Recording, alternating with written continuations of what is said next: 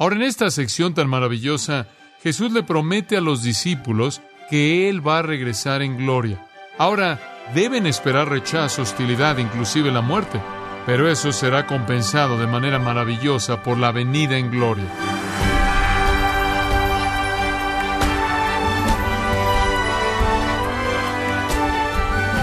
Estamos agradecidos por su tiempo y sintonía en gracia a vosotros con el pastor John MacArthur. Jesús escogió a tres de sus discípulos para que fueran testigos de su transfiguración, cuando su rostro resplandeció como el sol.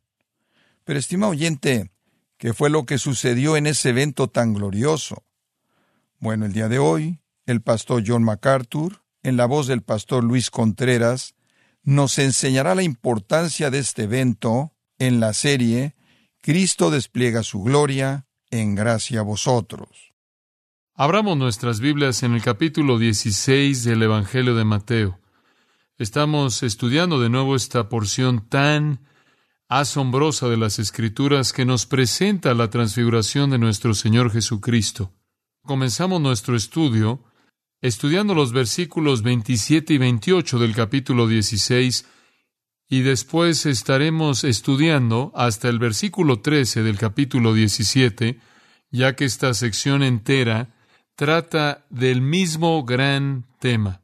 Ahora, en esta sección tan maravillosa, Jesús le promete a los discípulos y a una multitud que se ha congregado ahí junto con los discípulos, que Él va a regresar en gloria.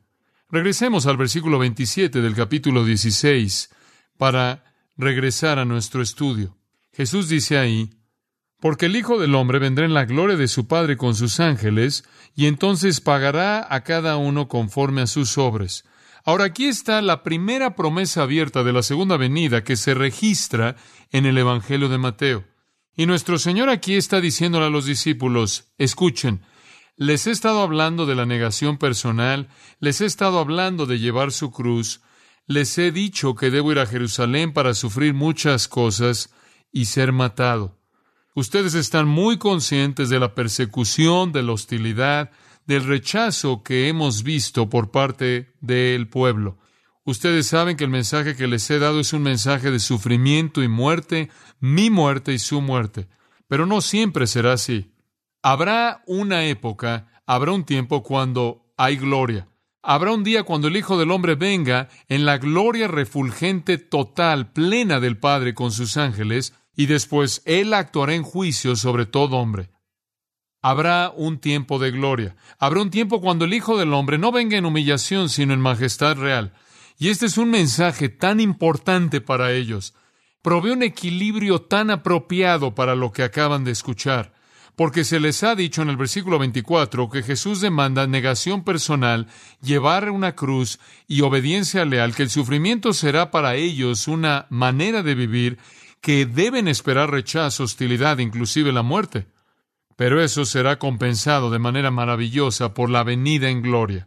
Ahora, la segunda venida de Jesucristo entonces es introducida aquí, es presentada, y para Mateo se vuelve una verdad muy importante. Él habla en más detalle acerca de ella en el capítulo 24, capítulo 25 y después inclusive en el capítulo 26.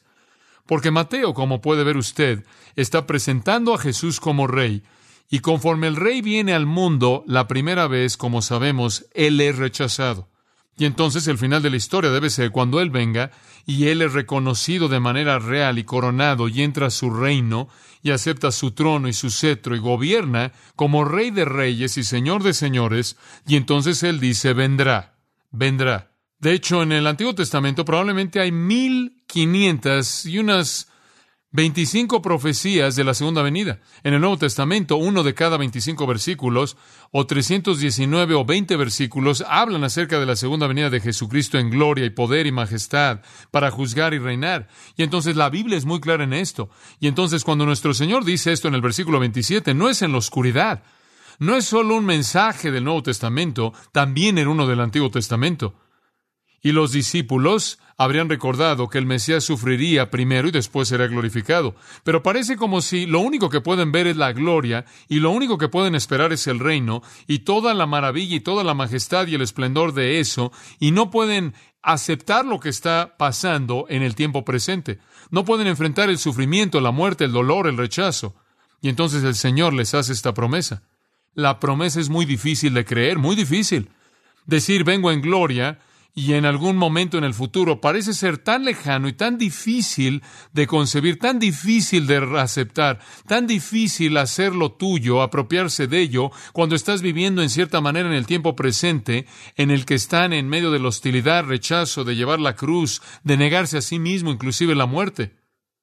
Y entonces el Señor en su gracia maravillosa va a dar un paso más allá de la profecía y en el versículo 28 les promete una probada.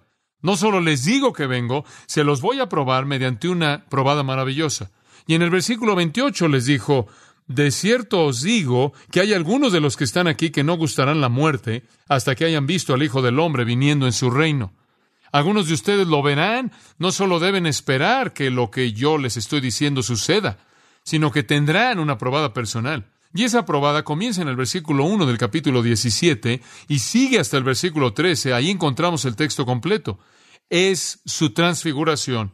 Y en ese suceso, Él les dio el retrato de su esplendor majestuoso, su gloria majestuosa, su majestad real. Entonces tiene usted en el versículo 28 la promesa de una probada. Y después en los versículos 1 en adelante, la probada misma. Y lo que vemos es una probada pequeña, un vistazo pequeño de gloria. Ahora, me doy cuenta de que algunas personas tienen un problema, les cuesta trabajo relacionar la transfiguración con la promesa del versículo 28. Permítame ver si puedo darle otro pasaje de las Escrituras que nos da lo mismo. Observe el segundo capítulo de Hechos. Ahora, en el segundo capítulo de Hechos, usted tiene el gran día de Pentecostés cuando la iglesia nace de manera formal. Y en ese gran día usted recordará que la gente que había seguido a Jesucristo, 120 de ellos, están reunidos en un aposento alto y están en oración. Y en medio de ese tiempo de comunión y oración, el Espíritu de Dios vino sobre ellos y Él vino, por así decirlo, con lenguas de fuego que reposaban sobre cada individuo. Recibieron el Espíritu Santo, fueron llenos del Espíritu Santo, comenzaron a hablar en idiomas que ellos no conocían en términos humanos. Y en esos idiomas habían palabras que hablaban de las maravillosas obras de Dios. Y entonces tiene usted la venida del Espíritu Santo. Tiene la manifestación de fuego descendiendo sobre los individuos. Tiene las señales y maravillas mediante el hablar en lenguas, idiomas que ellos no conocían. Y todo esto anunciaba la llegada del Espíritu de Dios, dando a luz a la iglesia. Ahora la gente realmente no entendió qué era todo esto. En el versículo 12 dice que estaban perplejos y dijeron, ¿qué quiere decir esto? Y algunos decidieron que debían estar borrachos. Pero ahí en el versículo 16, Pedro dice, mas esto es lo dicho por el profeta Joel. Y él ahora cita hasta el versículo 21 una sección entera de Joel 2. Ahora escuche, esto está por ser cumplido en la segunda venida, esa sección entera. Versículo 17, y en los postreros días derramaré mi espíritu sobre toda carne. Y vuestros hijos y vuestras hijas profetizarán, vuestros jóvenes verán visiones, y vuestros ancianos soñarán sueños. Y de cierto sobre mis siervos y sobre mis siervas en aquellos días derramaré de mi espíritu y profetizarán. Y daré prodigios arriba en el cielo y señales abajo en la tierra, sangre y fuego y vapor de humo. Y todo esto, el sol se convertirá en tinieblas, la luna en sangre antes que venga el día del Señor, grande y manifiesto y demás. Ahora, conforme usted lee esa profecía de Joel, usted sabe que se relaciona con la segunda venida.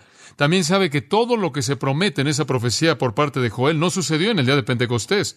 Pero lo que sucedió en el día de Pentecostés, de acuerdo con el versículo 16, es lo que es dicho por el profeta Joel. En otras palabras, aquí hay una probada, aquí hay una muestra, o aquí hay un elemento de gloria final o de sucesos del reino final. Usted aquí encuentra una probada el día de hoy en Pentecostés de lo que vendrá en su totalidad cuando Jesús regresa. ¿Se da cuenta? No es que Pedro está diciendo que todo eso se cumple hoy. No, está diciendo, están viendo un vistazo de esa gloria final, están viendo una probada de ese cumplimiento final. Y de hecho, no es solo que esto puede ser visto en Hechos 2, todo lo que Jesús hizo, todas sus señales y maravillas y milagros, todas las que hicieron los apóstoles, toda su enseñanza maravillosa, su efecto en el mundo, fue una probada de la gloria de la segunda venida. Esta es la razón por la que el escritor de Hebreos dice, han probado las buenas cosas que están por venir. Y entonces lo que usted tiene aquí es que nuestro Señor les está diciendo, para que nunca duden de la realidad de la segunda venida, les voy a dar un vistazo de gloria, les voy a dar otra probada de la realidad de la segunda venida para que no duden. Y como dije, viene en un momento muy importante, un momento maravillosamente importante, porque viene en un momento en el que necesitan equilibrio. Acaban de oír acerca del sufrimiento. Acaban de aprender que Jesús era un Salvador sufriente y ahora necesitan ver un vistazo de Él como un Rey glorioso. Se les había recordado que sus seguidores compartirían en sus tristezas y necesitaban también saber que sus seguidores también compartirían de su gloria. Ellos sabían que como un Salvador sufriente, Él los llamaba a una negación de sí mismos, a llevar la cruz y una obediencia leal a costa de lo que fuera, inclusive su vida. También necesitaban saber que como rey Él les ofrecía la recompensa de un rey. Y entonces hay un equilibrio aquí en sus corazones, conforme son expuestos a la majestad de la gloria de la segunda venida, para que sepan que la humillación ahora significa gloria entonces. Y como las epístolas nos dicen, si sufrimos con Él, también seremos glorificados con Él. Y entonces la probada maravillosa, milagrosa de la gloria final les va a recordar que va a suceder y para llenar sus corazones con certeza y esperanza en medio de gran desesperanza. Ahora aquí hay otro pensamiento que añadiría aquí como un comentario al margen. En mi entendimiento del Antiguo Testamento, no era raro que un profeta, cuando hacía una predicción acerca de un acontecimiento distante, lejano, y dijera que algo iba a suceder en el futuro distante, la venida del Mesías, también hacía una predicción acerca de algo que iba a suceder en el futuro cercano con mucha frecuencia. De hecho, la profecía tenía un cumplimiento cercano y un cumplimiento distante o futuro. Y la razón por la que los profetas hicieron esto fue para verificarse a sí mismos como profetas y para darle esperanza a la gente del cumplimiento futuro. En otras palabras, si alguien predecía que algo iba a suceder al final de los tiempos, ¿cómo podría usted confiar en ellos? ¿Cómo podría saber que algo así sucedería? Bueno, el profeta entonces predecía algo en el futuro cercano y después cuando el suceso cercano sucediera, usted también podría creerle que en el futuro también se cumpliría lo que había dicho. Y entonces era parte de la credencial profética el afirmar algo en el futuro distante y después verificar que usted era digno de confianza mediante una predicción profética inmediata que tenía su cumplimiento durante la vida de aquellos que lo habían oído hablar usted. Y entonces creo que en un sentido muy real Jesús está acreditándose a sí mismo como un profeta verdadero y digno de confianza al decir, sí, yo vendré en el futuro y en el último día, en la gran segunda venida. Y para probarlo, yo predigo que algunos de ustedes no morirán hasta que me vean en mi majestad real. Y cuando el suceso cercano sucedió, ellos sabían que él hablaba como un profeta digno de confianza y podían confiar en él también para el suceso futuro. Veamos la escena en el versículo 1. Seis días después, por cierto, Lucas dice ocho días, no, Lucas dice alrededor de ocho días, de tal manera que Mateo puede estar hablando con una exactitud absoluta. Lucas puede estar hablando en términos generales. Mateo solo puede estar hablando de los días en medio de la promesa y el cumplimiento, y Lucas puede estar incluyendo el día de la promesa, el día en el que la promesa fue dada y el día en el que fue cumplida, lo cual añadirían los dos días para llegar a ocho. Entonces no vemos ninguna contradicción aquí, simplemente su percepción. Entonces Mateo usa la cronología más exacta judía y dice, seis días después, esto es, seis días en medio de esto, Jesús tomó a Pedro, Jacobo y a Juan su hermano, y estos eran los discípulos más íntimos de nuestro Señor. Parecían estar con ellos en momentos de intimidad, eran los más cercanos a Él. Ellos, de acuerdo con Juan capítulo 1, fueron los primeros en estar a su lado junto con Andrés. Entonces son muy cercanos al Señor. Y Él los lleva y dice que los llevó aparte a un monte alto. Ahora Él los aleja. Ahora nos preguntamos en este punto, ¿por qué Jesús hace esto? ¿Por qué se lleva a Pedro, a Jacobo y a Juan? Permítame sugerirle algunas razones. En primer lugar, para que fueran testigos. Él necesitaba testigos para que vieran su gloria. Ahora, Deuteronomio 19:15 estableció un principio que cualquier testimonio debía ser confirmado en la boca de cuántos? Dos o tres testigos. Y entonces el Señor va a desplegar su gloria y quiere que sea confirmada en la boca de tres testigos, testigos dignos de confianza, y entonces son llevados para ser esos tres testigos. En segundo lugar, son llevados porque eran los discípulos íntimos del Salvador, eran los que estaban más cercanos a Él. Ellos estuvieron cerca de Él más que cualquier otro. y con mucha frecuencia quizás lo acompañaron en momentos íntimos de oración. Y entonces Él los lleva a ese monte alto. No creo que eso les habría impactado mucho. Quizás eso sucedió muchas veces. Frecuentemente estuvieron solos con Jesús. Ciertamente Marcos 5:37 indica que estuvieron ahí cuando resucitó a la niña joven. Lo acompañaron, recordarán en Marcos 14 dice, allá al huerto de Getsemaní la noche que él agonizó y sudó gotas de sangre. Ellos estuvieron con él en intimidad también. Y entonces no nos sorprende que son Pedro, Jacobo y Juan. Y entonces creo que en cierta manera podemos entender por qué. Porque parece apropiado que conocieron de manera más íntima su tristeza y aquellos que conocieron de manera más íntima su sufrimiento debían también ver su gloria de manera más íntima. Y entonces creo que también ellos quienes sufrirían, Pedro crucificado boca abajo, Jacobo decapitado y Juan exiliado, también deberían ver su gloria. Y entonces fue su intimidad con el Señor que los llevó a esta ocasión. Y en tercer lugar, creo que otra razón por la que Él los llevó fue porque ellos eran reconocidos como líderes dignos de confianza. Eran hombres de gran liderazgo espiritual. Y cuando vino el momento de expresar lo que sucedió, ellos serían confiables. Ellos serían los que gozarían de la mayor credibilidad. Ellos podrían convencer e influenciar al resto. Esas son las razones positivas por las que Él los llevó. Hay una razón negativa por la que Él solo llevó a tres. Si todos los discípulos hubieran visto esto, si todos los discípulos más la multitud que estaba congregada ahí en ese día en la parte de arriba de Galilea, si todos lo hubieran visto también, no habría manera alguna de prevenir el caos que se hubiera extendido por haber visto la gloria de Jesucristo desplegada. Usted se puede imaginar que esas personas habrían bajado corriendo ahí del monte y no podrían haberse contenido. Y ellos habrían propagado lo que habrían visto y de nuevo Jesús habría sido empujado para volverse el Mesías militar político que el pueblo quería que fuera. Y entonces, para que no hicieran eso, Él lo restringe solo a tres. Tres en los que puede confiar, tres muy cercanos, con los que goza intimidad, pero tres que pueden confirmarlo como el Hijo de Dios. Ahora observe de nuevo el versículo 1. Dice que los llevó aparte a un monte alto. Ahora no sabemos qué monte fue, en algún lugar en la parte de arriba de Galilea, al sur de Cesarea, de Filipos, habían estado ya por un tiempo ahí, descansando, enseñando, y ahora se están moviendo hacia Jerusalén conforme Cristo avanza hacia ese lugar, sabiendo que solo está a meses de su muerte. Y entonces, conforme están descendiendo de Cesarea de Filipos, camino a Jerusalén, a punto de entrar en Capernaum, en algún monte, en la parte de arriba de Galilea, en un lugar alto que no conocemos, se lleva a estos tres. Y es tiempo perfecto. Ellos necesitan esto tanto. Ahora, cuando ellos suben al monte, ¿qué creen lo que los discípulos están haciendo? Bueno, hicieron lo que normalmente hacían, durmieron. Mateo no nos dice eso, pero Lucas nos lo dice en el relato paralelo. Lucas dice que estaban durmiendo. ¿Y Jesús estaba qué? Orando, ¿es correcto? Ellos fueron a ese monte alto y fueron y Jesús oraba y ellos dormían y no sorprende porque vemos esto de nuevo. De hecho, lo vemos más adelante, ¿no es cierto? Cuando el Señor está en el huerto de Getsemaní, derramando su corazón al Padre en esa oración agonizante. Y en ese momento mismo los discípulos también están dormidos. Y Jesús de hecho los reprendió diciendo, ¿no podéis haber veleado conmigo por una hora? Pero si usted ve el Evangelio de Lucas capítulo 22 versículo 45, hallará ahí que hay una razón por la que estaban dormidos. La Biblia dice que estaban dormidos por estar tristes. ¿Sabe lo que usted sucede cuando realmente se deprime?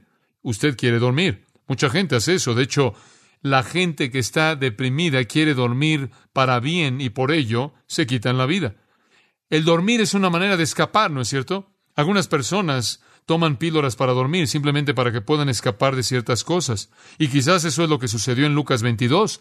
Estaban durmiendo porque era la única manera de enfrentar la tristeza y era simplemente desconectarse al quedarse dormidos. Quizás aquí es lo mismo también porque están viviendo muy cerca del anuncio del hecho de que todo mundo va a morir en esto. Y usted sabe, siempre ven lo peor de esto, como más adelante cuando Jesús se acerca a Jerusalén y Tomás dice, bueno, Simplemente vamos a Jerusalén contigo y morir. Ya para cuando llegan al huerto en Lucas 22 para la oración ahí, han oído de su muerte una y otra y otra y otra vez, y la tristeza es grande, pero quizás aquí es casi igual de grande. Y quizás pudieron haber estado durmiendo porque era la única manera de enfrentar su depresión. Jesús estaba orando, ellos estaban durmiendo. Pero despertaron de su sueño y Jesús se levantó de su oración y algo totalmente increíble sucedió. Algo totalmente diferente de lo que jamás había sucedido en la historia del mundo y vamos a tener el privilegio de verlo. En los sucesos que siguen del versículo 5 al 13 tenemos cinco grandes pruebas de que este es el Rey de Gloria, cinco grandes verificaciones de que este es el Mesías, el Cristo, el Hijo del Dios viviente, cinco grandes testimonios del hecho de que Jesús es el Rey prometido, a pesar de lo que se ve por fuera. Él es el Rey y ellos necesitan esta afirmación, así como nosotros. Veamos el primer elemento de ese testimonio. Lo llamo la transformación del Hijo. La transformación del Hijo. Versículo 2. Y se transfiguró. Metamorfosis. Él fue totalmente cambiado. Y ese término morfeo tiene que ver con el cuerpo y la forma. Su cuerpo, su forma fueron totalmente cambiadas. Y eso es realmente lo único que podemos decir de esto. No sabemos nada de esto. No podemos explicarlo. Es sobrenatural y resplandeció su rostro como el sol y sus vestidos se hicieron blancos como la luz. Era una luz refulgente y su rostro como el sol. Literalmente la gloria interior fue revelada. Y aquí vemos la transformación del Hijo. Este Jesús, a quien habían estado viendo caminando diariamente con forma humana, y aquí vemos nada más que el, resplandor refulgente de Dios velado. Y esto, amados, es el testimonio más grande de Jesucristo, creo yo, de cualquier otro pasaje en la Biblia. Si usted realmente quiere saber quién es Jesús, aquí está. La gloria está radiando de adentro hacia afuera. Usted solo lo puede entender si puede entender algún tipo de foco sobrenatural infinito. La luz que viene desde adentro se esparce y Jesús está brillando como un foco de luz divina y su brillo es como el del sol. El resplandor está brillando y está atravesando su vestido y está enviando haces, rayos de luz. No hay duda alguna de quién es. No hay duda, porque cada vez que en las Escrituras Dios manifiesta la esencia de su espíritu invisible, es manifestado como luz, ¿no es cierto? Usted regresa y encuentra la Shekinah, el brillo de la luz de Dios en el Antiguo Testamento. Dios se manifiesta a sí mismo en luz refulgente, en columnas de fuego, una nube. De hecho, esa luz aparece como fuego algunas veces como una nube brillante, otras veces, y aquí, simplemente como luz refulgente como el sol. Cuando Dios, quien es espíritu invisible, escoge adoptar una forma para revelarse a sí mismo, fuera de la encarnación de Jesucristo, esa forma es luz, luz refulgente. Este es Dios. Y Pedro dio testimonio de eso. En 2 de Pedro 1, él dice, y no les hablamos de la segunda venida del Señor Jesucristo en poder como una fábula, sino que fuimos testigos oculares de su majestad. La vimos. Y Juan escribe, y vimos su gloria, Juan 1.14. Gloria como del unigénito del Padre, lleno de gracia y de verdad. Vimos la esencia misma de Dios derramándose de esa forma humana, transformada ante nuestros mismos ojos. Y claro, cuando el Hijo del Hombre venga, Mateo 24, 31 y 25, 31 dice, cuando el Hijo del Hombre venga, Él viene en poder y gran gloria, brillante, refulgente. Y no sea que usted pueda pensar que esto sea otra cosa. En Apocalipsis capítulo 1 tenemos un retrato de Jesucristo en términos maravillosos.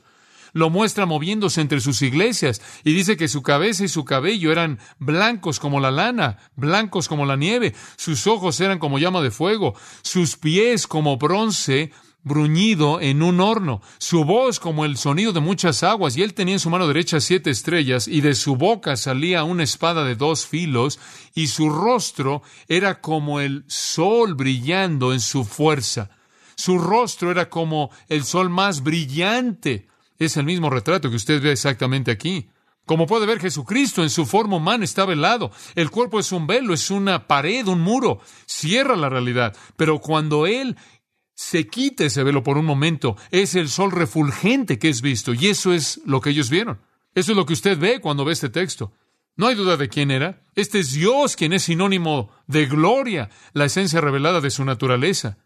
Cuando Jesús vino al gloria, Él es Dios, pero Él se vistió de ese velo de humanidad y vistió la gloria, pero aquí Él dio un vistazo, este es Dios. No deje que nadie venga y le diga que Jesús no es Dios. La gloria vino desde adentro. Y entonces su deidad, su realeza majestuosa, su majestad real, su realeza como el Hijo de Dios, el ungido del Padre es vista por la transformación del Hijo. En segundo lugar, por el testimonio de los santos, por el testimonio de los santos. Observe el versículo 3. Y aquí les aparecieron, y Lucas añade en gloria, no con gloria, pero en su gloria, rodeados de ella, Moisés y Elías hablando con él. Y ahora Pedro Jacobo y Juan no solo están viendo algo que va más allá de su comprensión, están oyendo una conversación. Aquí está la segunda gran confirmación de Jesucristo. Ellos también, esto es Moisés y Elías, aparecieron en gloria. Ahora alguien hizo una pregunta torpe. Bueno, ¿cómo es que Pedro, Jacobo y Juan lo reconocieron? ¿Cómo es que sabían que eran Moisés y Elías? Bueno, no sé por qué la gente se molesta en hacer preguntas así. No sé, quizás tenían un gafete. Y si no tenían un gafete, quizás tenían algún tipo de intuición sobrenatural. Pero estoy seguro que si Dios pudo haber hecho esto, claro que pudo haberlos impresionado con quiénes eran. Realmente no es un problema, inclusive para los que no tienen Biblias con fotos.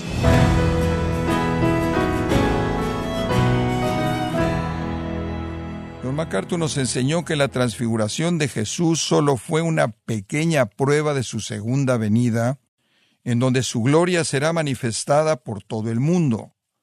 Nos encontramos en la serie Cristo despliega su gloria, aquí en gracia a vosotros. Estimado oyente, quiero recomendarle el libro El Evangelio según Jesucristo, en donde John MacArthur examina los evangelios con el propósito de averiguar qué es lo que Jesús realmente espera de todo aquel que se considera un discípulo suyo. Adquiéralo en la página gracia.org o en su librería cristiana más cercana. Y le recuerdo también que puede descargar todos los sermones de esta serie Cristo despliega su gloria, así como todos aquellos que he escuchado en días, semanas o meses anteriores, animándole a leer artículos relevantes en nuestra sección de blogs, ambos en gracia.org. Si tiene alguna pregunta o desea conocer más de nuestro ministerio, como son todos los libros del pastor John MacArthur en español, o los sermones en CD que también usted puede adquirir, escríbanos y por favor mencione la estación de radio por medio de la cual usted nos escucha en gracia a vosotros. Es importante conocer no solo el país y ciudad de donde usted nos escucha, sino también la radio. Para quienes contactan nuestro ministerio por primera vez, pueden solicitar una copia del mensaje de promoción sin costo alguno, un mensaje por oyente únicamente. Si usted vive en los Estados Unidos o Puerto Rico, escríbanos a Gracia Vosotros, P.O. Box 4000, Panorama City, California 91412. O puede escribirnos a través del siguiente correo electrónico radio arroba esto ha sido todo por hoy y queremos agradecerle su sintonía de lunes a viernes en nombre de John MacArthur y del personal de este organismo, invitándole para que nos acompañe en la próxima edición y así juntos continuar desatando la verdad de Dios un versículo a la vez en gracia a vosotros.